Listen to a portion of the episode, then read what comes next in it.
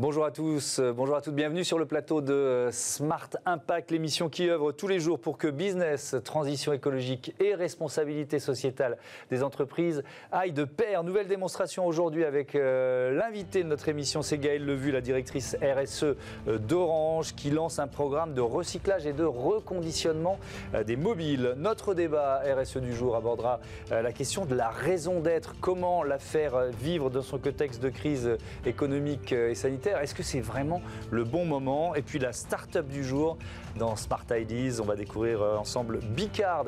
C'est une application pour bah, tout simplement remplacer les bonnes vieilles cartes de visite en papier. Voilà, trois thèmes au menu, euh, comme chaque jour, c'est Smart Impact et c'est tout de suite.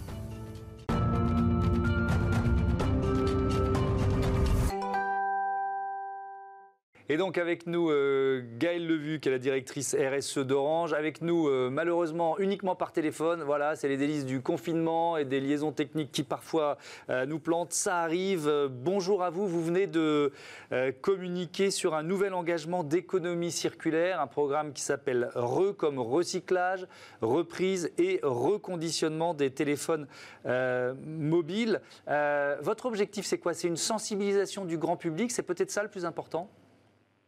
Bonjour à toutes et à tous, euh, ravi d'être avec vous euh, aujourd'hui.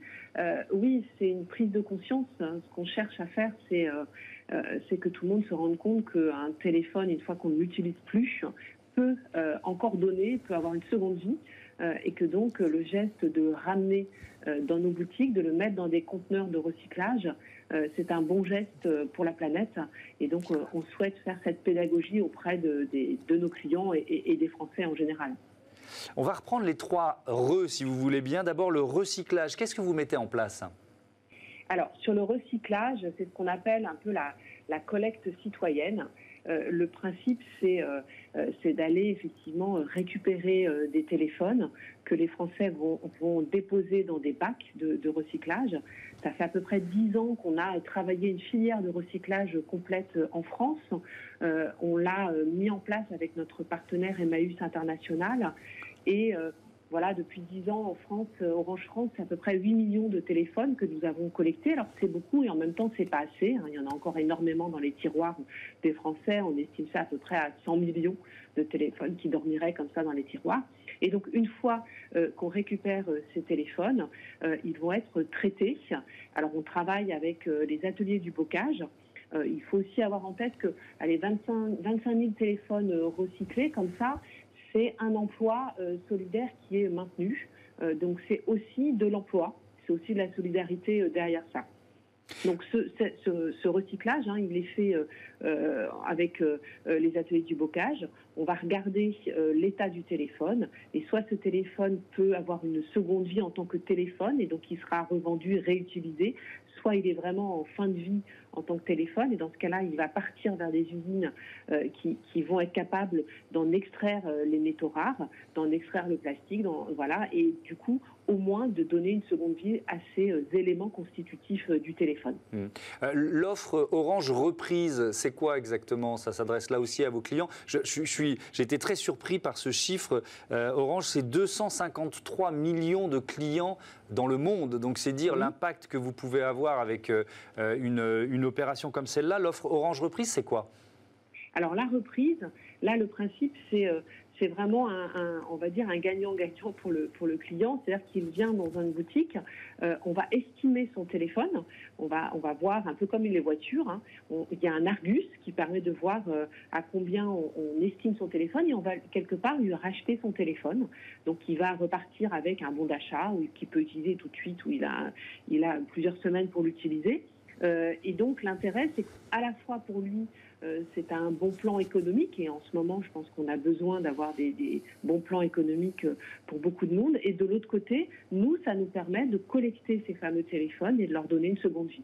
Donc c'est du gagnant-gagnant, effectivement, des deux côtés.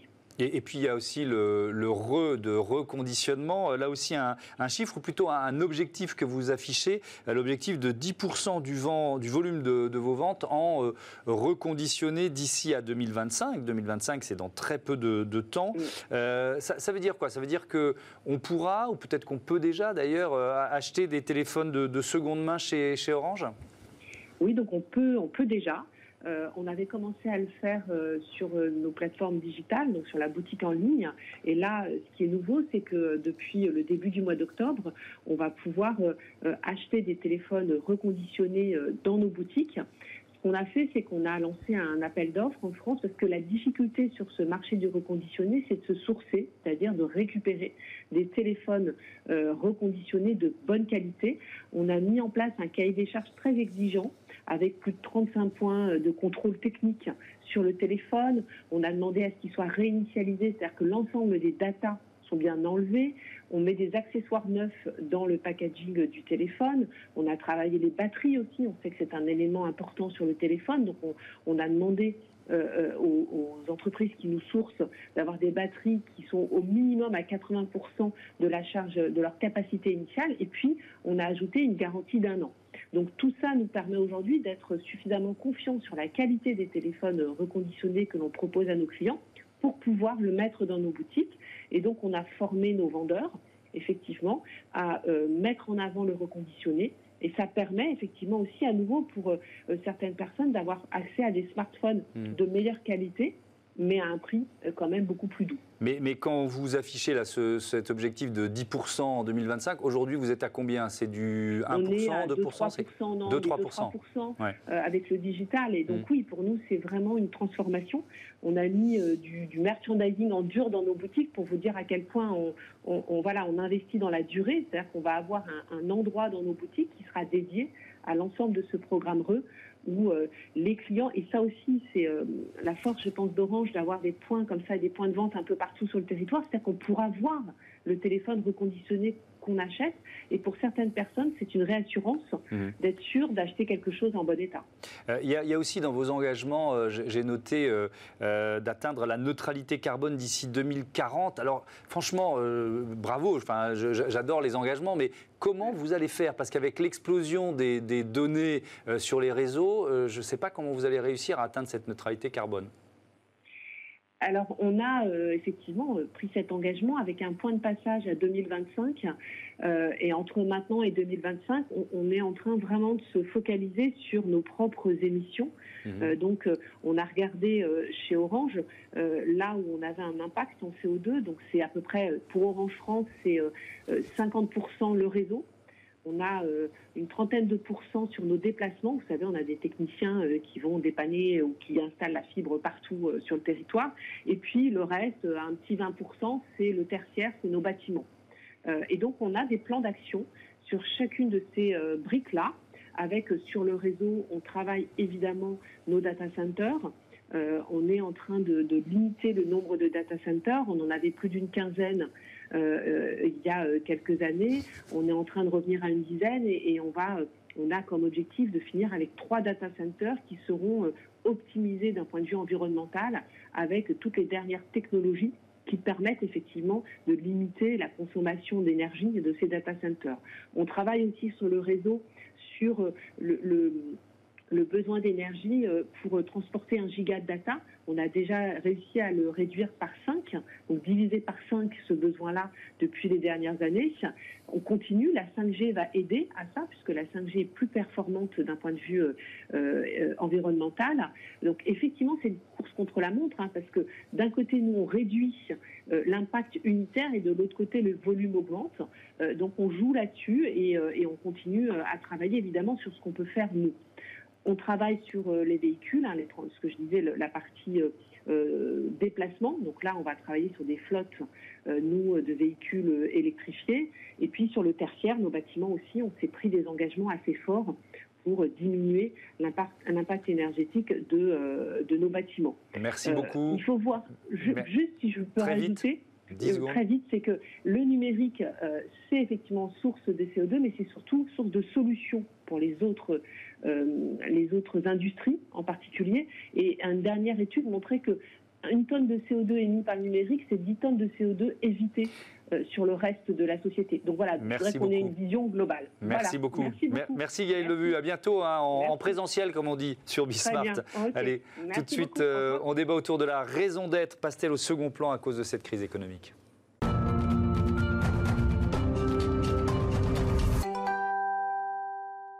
Comment faire vivre la raison d'être dans ce contexte de crise économique, de crise sanitaire? C'est notre débat du jour avec Agnès Rambaud-Paquin. Bonjour. Bonjour. Vous êtes la fondatrice du cabinet de conseil des enjeux et des hommes. Et puis avec nous en visioconférence, évidemment, hein, tous les jours des visioconférences sur Bismart et sur toutes les chaînes de télé. Martin Richer, le président de Management et RSE. Bonjour à vous aussi. Vous avez ensemble accompagné une quinzaine d'entreprises de toute taille, de tout secteur, justement pour formuler, pour définir d'une certaine façon leur raison d'être. Est-ce que c'est plus difficile d'aborder cet engagement qu'un engagement stratégique dans une période comme celle que l'on vit depuis malheureusement euh, euh, des mois et des mois? Oui, résolument. C'est plus difficile parce qu'il faut être euh, opportun et, et, pas opportuniste, on va dire. Mmh. c'est plus difficile parce que dans un grand nombre d'entreprises, la raison d'être a été formulée alors même qu'on n'avait pas vu cette crise sanitaire venir. Hein. Je rappelle que même le World Economic Forum de Davos ne l'avait pas forcément prise en compte dans son radar. Mmh. Et donc certaines raisons d'être aujourd'hui peuvent paraître un petit peu faibles ou un, peu décalées, décalées mmh. dissonantes euh, dans le contexte. Euh, donc euh, ça peut sembler logique que ce soit plus compliqué. Est-ce qu'il y a même des entreprises, je vais vous poser la question à tous les deux, Martin, je commence avec vous, Martin Richard, est-ce qu'il y a même des entreprises qui ont renoncé qui ont reporté à définir et à communiquer sur leur raison d'être ah Oui, bien sûr. Euh, plusieurs entreprises ont considéré que ça n'était pas le moment. C'est exactement ce que vient de dire euh, Agnès. Elles n'ont pas forcément raison parce que l'histoire montre aussi que c'est justement en période de crise, justement quand le bateau tangue, qu'on a besoin d'autant plus d'une direction claire, d'un capitaine qui sait donner le cap. Donc en fait, c'est vraiment une, réflexion qu'il faut avoir, que le comité de direction doit avoir ensemble pour euh, bien définir quel est le moment de faire les choses et quel, est le meilleur moment pour l'annoncer et le déployer dans l'entreprise. Euh, Agnès Rambaud-Paquin, quand vous êtes confronté à une entreprise qui dit franchement, c'est n'est pas le moment, on est en pleine galère, on est en pleine crise économique, nous, notre priorité, c'est la santé de nos salariés, la raison d'être, on en parlera plus tard, qu'est-ce que vous leur répondez? Ben, on, rebondit un peu sur ce que vient de dire euh, Martin.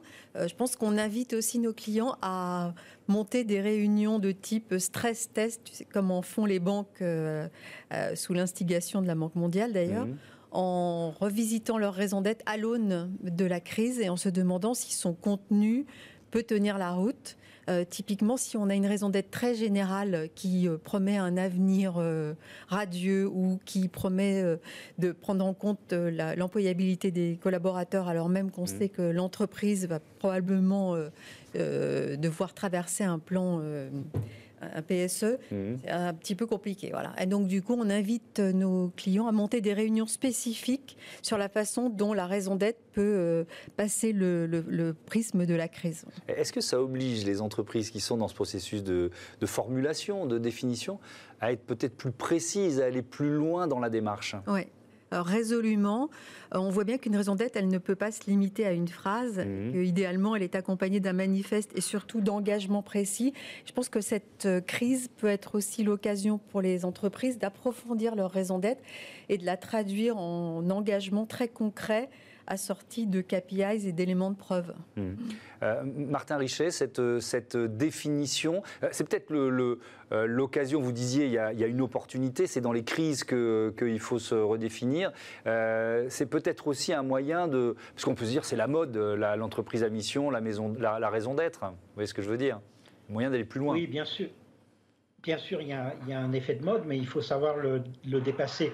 C'est la raison pour laquelle on a créé avec Agnès cette notion de raison d'être transformative, pour bien dire qu'au-delà de la phrase qui claque euh, au vent et qui rassemble, ce qui est important, c'est d'abord et avant tout euh, l'équilibre qu'on construit euh, d'indicateurs, d'actions concrètes, d'engagements qu'on est capable de prendre vis-à-vis -vis de ces parties prenantes. Et ça, si vous voulez, dans une crise, ça rassemble. Euh, peut-être pour donner un exemple concret, parce que c'est toujours bien d'être concret, une des plus belles entreprises qui ait fait ça avec une grande efficacité, c'est euh, Johnson Johnson, le labo pharmaceutique, mmh. qui a depuis 1943, euh, parce que la raison d'être, ça n'est pas d'hier, hein, depuis 1983, ils ont une, pardon, depuis 1943, ils ont une phrase qu'ils appellent d'ailleurs le credo, ça montre euh, à quel point euh, ils y croient, euh, qui est une phrase très empathique vis-à-vis du monde de l'hôpital, des infirmières, du monde des médecins, du monde des patients. Eh bien, à toutes les étapes du confinement, du déconfinement, du reconfinement qui a été très douloureux aux États-Unis, le CEO de Johnson Johnson s'est constamment référé à cette phrase, à cette raison d'être, pour expliquer toutes les initiatives qu'il mettait en œuvre. Par exemple, ils se sont lancés dans la fabrication de respirateurs pour soulager les hôpitaux américains. Donc vous voyez, c'est aussi une façon en s'appuyant sur sa raison d'être ou sur sa mission pour les entreprises qui ont décidé d'aller un cran plus loin, c'est aussi une façon d'être très concret et de montrer finalement, d'architecturer sa, démarche et sa stratégie. Mais, ça c'est intéressant, Martin Richet, je reste avec vous parce que euh, on, en a déjà débattu euh, ici même, mais ça, ça suppose que cette raison d'être, elle soit en cohérence avec l'histoire de l'entreprise. Ce que vous décrivez là, Johnson Johnson, finalement c'est une continuité. Absolument, mais c'est bien ce qu'on demande à une raison d'être, qui est de faire le pont entre les racines historiques de l'entreprise, c'est-à-dire les intentions initiales du créateur, hein, qui souvent se sont un peu évaporées, se sont un peu perdues sous la sédimentation des différentes couches managériales. Voilà, c'est le pont entre ce passé historique de l'entreprise et le futur désirable, ce vers quoi on veut emmener le corps social et l'ensemble des parties prenantes, nos partenaires, nos fournisseurs, nos clients, nos investisseurs. Donc ce pont, effectivement, il doit tenir compte de ce qu'on appelle aussi parfois l'ADN de l'entreprise, c'est-à-dire en fait ce qui en fait sa substance, le pourquoi fondamental, pourquoi elle est là, qu'est-ce qu'elle apporte de fondamental à ses parties prenantes. Alors, si je vous pose cette question sur l'histoire, la continuité, l'ADN de, l'entreprise, euh, c'est parce que euh, c'est pas forcément évident euh, pour tout le monde, et notamment parfois pour les salariés. Même, j'ai cité deux études que vous nous avez fournies pour préparer ce, ce débat. Il y a d'abord votre baromètre des enjeux et des hommes avec occurrence, et puis il y a aussi une enquête IFOP réalisée pour Nocom, Tikeo Capital et l'ESSEC. Il, il y a plusieurs chiffres sur la perception des salariés. 19% n'ont jamais entendu parler de la raison d'être. Donc déjà, il y a la question de l'information. 40% ne voient pas bien ce que cela recouvre. 72% des salariés pensent que la raison d'être des entreprises est d'abord de servir les clients et de faire des profits. Donc ça, c'est intéressant. On est d'abord là pour faire du business et gagner de l'argent. 69% pensent que ce n'est qu'une opération de communication. 31% d'entre eux ne croient pas en la sincérité de la démarche. Et là, je m'appuie sur ces deux derniers chiffres, Agnès Rambaud-Paquin, parce que euh, on voit bien qu'il peut y avoir des salariés qui sont confrontés à une entreprise qui est en train de définir sa raison d'être, sa, mission, et puis qui se disent bon, ah, c'est de la com, c'est de la, de la pacotille. Mm. Mais je pense que c'est aussi lié au fait que finalement peu de salariés sont réellement associés à l'élaboration de la raison d'être. Mm. C'est souvent un exercice souverain dans lequel on va mobiliser un comité de pilotage dédié et puis le COMEX et, et parfois, et on le souhaite et on le pousse avec Martin, mm. les, le conseil d'administration. Mais finalement, euh, la presse s'est fait écho de quelques entreprises qui ont largement associé leurs collaborateurs, euh, mm. notamment Orange ou euh, La Poste, le groupe La Poste qui est en cours de consultation. Et, là, ça change tout? bah, Oui, ça change tout parce qu'il y a d'abord de la pédagogie qui est faite en amont pour montrer ce que c'est que cette raison d'être et en quoi elle diffère d'un enjeu purement mm. euh, business. Et puis les collaborateurs se sentent complètement partie prenante euh, de la démarche. Donc ça, c'est une des façons de faire vivre cette raison d'être en, interne.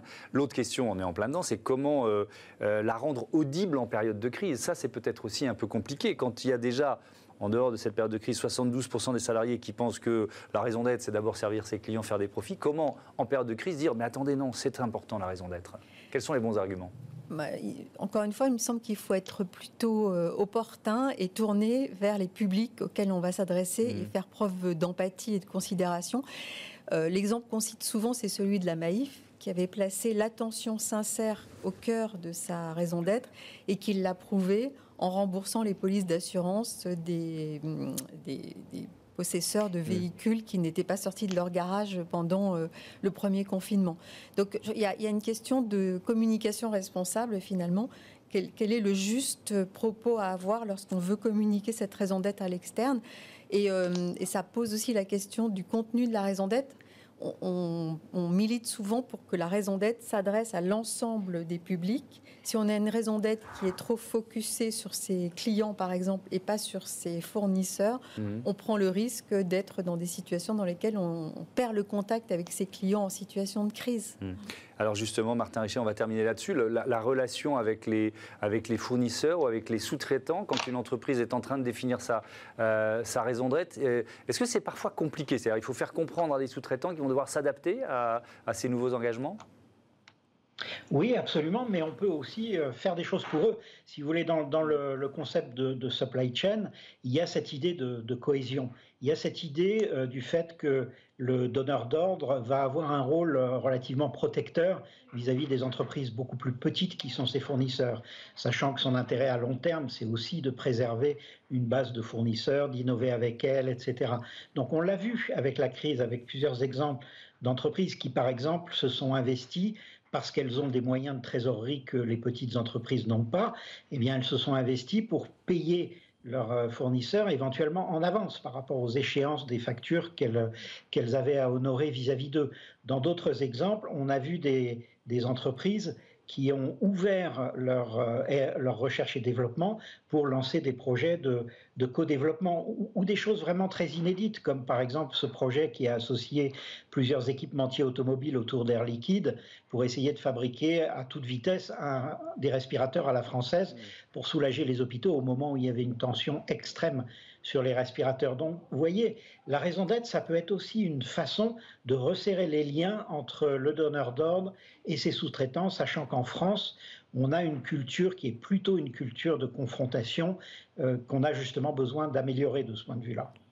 Merci beaucoup, merci euh, à tous les deux pour ce débat euh, qui était passionnant encore une fois. Tout de suite, c'est l'heure de Smart Ideas. Vous avez une carte de visite?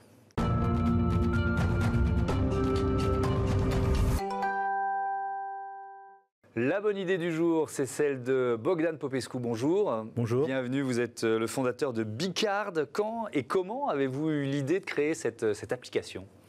Bicard, c'est l'acronyme de Business EcoCard. Mhm. Donc c'est une carte de visite électronique et écologique. L'idée est très simple. Ça, c'est l'ennemi, la carte de visite classique. Donc on a tous un smartphone mhm. et donc l'idée c'est d'avoir d'utiliser le smartphone comme carte de visite électronique et donc de faire par un petit swipe l'échange de données de contact. Ça, vous l'avez lancé quand, ce, service? On a lancé euh, le service euh, il y a environ un, mois. L'idée ah, était c'est tout jeune. L'idée était de le lancer euh, au mois de mars, mais euh, on a été effectivement euh, retardé par la crise sanitaire. Mhm, d'accord. c'est vrai que notre, notre, réflexe à tous, quand on nous donne une carte de visite, aujourd'hui, c'est de prendre le téléphone portable et de rentrer les coordonnées, le numéro dans, dans, son téléphone. Qu'est-ce que ça change là? Comment ça fonctionne, votre Alors, application? Déjà, cette carte de, visite, c'est l'ennemi. Pourquoi? À cause du nombre de, de, cartes de visite qui sont imprimées. Le, le, marché est tellement vaste qu'on n'a même pas une estimation euh, correct. Alors moi, moi j'ai trouvé des chiffres, vous allez me dire si, je suis loin de l'arrêter, c'est une source qui est, c'est Crédit d'enquête qui, dit ça. 27 millions de cartes imprimées chaque jour dans le monde, 10 milliards chaque année. Alors ça, ce sont les chiffres pour les États-Unis seulement. Seulement pour les États-Unis Seulement pour les États-Unis, ah oui. Exactement. Je crois que c'était mondial ça. Pour, les États-Unis. Et donc je me suis amusé à calculer, ça fait 20 fois la circonférence de la Terre. Alors on pourrait me dire, c'est le prix à payer pour faire du business. Ouais. Mais au bout d'une semaine, 90% des cartes sont jetées. Hmm. Donc, ça montre que effectivement, euh, c'est un acte qui est plutôt inutile. D'accord. Alors, qu'est-ce qu'on fait pour la partie visible de l'iceberg? Hmm. Qu'est-ce qu'on en fait avec la carte de visite quand, on la garde? On, saisit l'information avec les risques d'erreur de hmm. saisie. On peut utiliser des applications qui s'appellent ScanCard qui scannent qui transfère l'information de la carte de visite papier mmh. vers une base de, données. Mais là mmh. aussi, il y, a, des erreurs parce que la technologie n'est pas, pas 100% fiable. Mmh. Et ensuite, ce support est un support statique.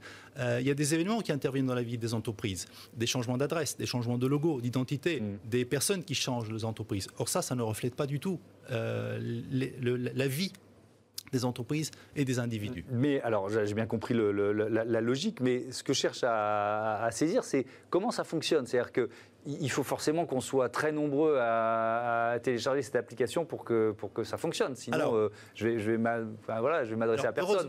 Heureusement, on peut effectivement utiliser l'application Bicard avec des personnes qui n'ont pas l'application. On va utiliser en mode dégradé, donc on transfère euh, les informations de base. On perd euh, le graphisme, la photo, mhm. le, logo, mais on mhm. transfère au moins les informations de base, ce qui est très important.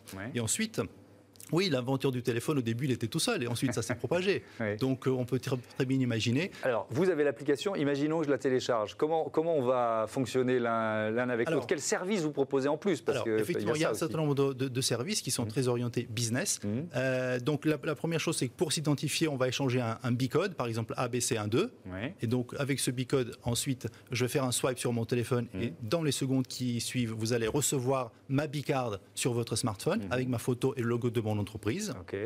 Et les services supplémentaires sont par exemple la probabilité du business. C'est une donnée qu'on a, qu'on a conçue et développée. Donc, Bicard n'est pas seulement euh, une carte en, soi, c'est mhm. aussi un, un, avant-poste CRM. Donc, l'objectif, c'est d'automatiser les échanges de données de contact mhm. et de permettre ensuite de quantifier la probabilité du business. Donc, par exemple, je rencontre Monsieur Dupont dans une conférence, il n'y a pas grand-chose à faire euh, on va mettre zéro. Je rencontre Madame Durand, et là, on se rend compte que la probabilité de business est plus importante. Je vais marquer 50%, 75%. Et ensuite, on va faire un tri. Euh, on, va faire, on va exporter vers Excel. On fait un tri sur la probabilité de business. On va se concentrer sur les clients et les prospects les, plus intéressants. Hmm. On a tous, je pense, en tête des retours de salons professionnels assez douloureux où on revient avec une, une cinquantaine. pile, de cartes, on ne sait plus trop. Euh, euh, avec lesquels ça, a vraiment fonctionné, avec qui on va pouvoir faire du business. Exactement. D'accord. Si on a toutes ces informations capturées d'une manière électronique, sans aucune erreur, bien sûr, puisque c'est le principe du, swipe, hum. et avec la probabilité de business, ça veut dire qu'on va pouvoir se concentrer sur les prospects les plus intéressants. Hum. Vous êtes aussi, on va terminer là-dessus, partenaire de l'association Reforest Action. C'est en quoi consiste cet engagement? Alors, Bicard est effectivement une, application green, une application écologique. Hum. Pourquoi? Parce que euh, l'application est hébergée sur des serveurs qui sont alimentés à 100% par de l'énergie renouvelable et de l'hydroélectricité. Donc, effectivement, euh, à travers ce, serveur, nous avons un partenariat avec Reforest Action mhm. et donc euh, nous, nous, contribuons effectivement à l'action de reforestation en plantant des arbres. Vous plantez les arbres. Ok, très bien. Merci beaucoup. Merci euh, Bogdan Popescu et à, bientôt sur, sur Bismarck. Voilà, c'est la fin de cette émission. N'oubliez pas, n'oubliez pas notre édition spéciale consacrée aux résultats de l'élection américaine. C'est à partir de 12h30, évidemment. C'est en direct. C'est avec Grégoire Favet. Je vous dis à demain.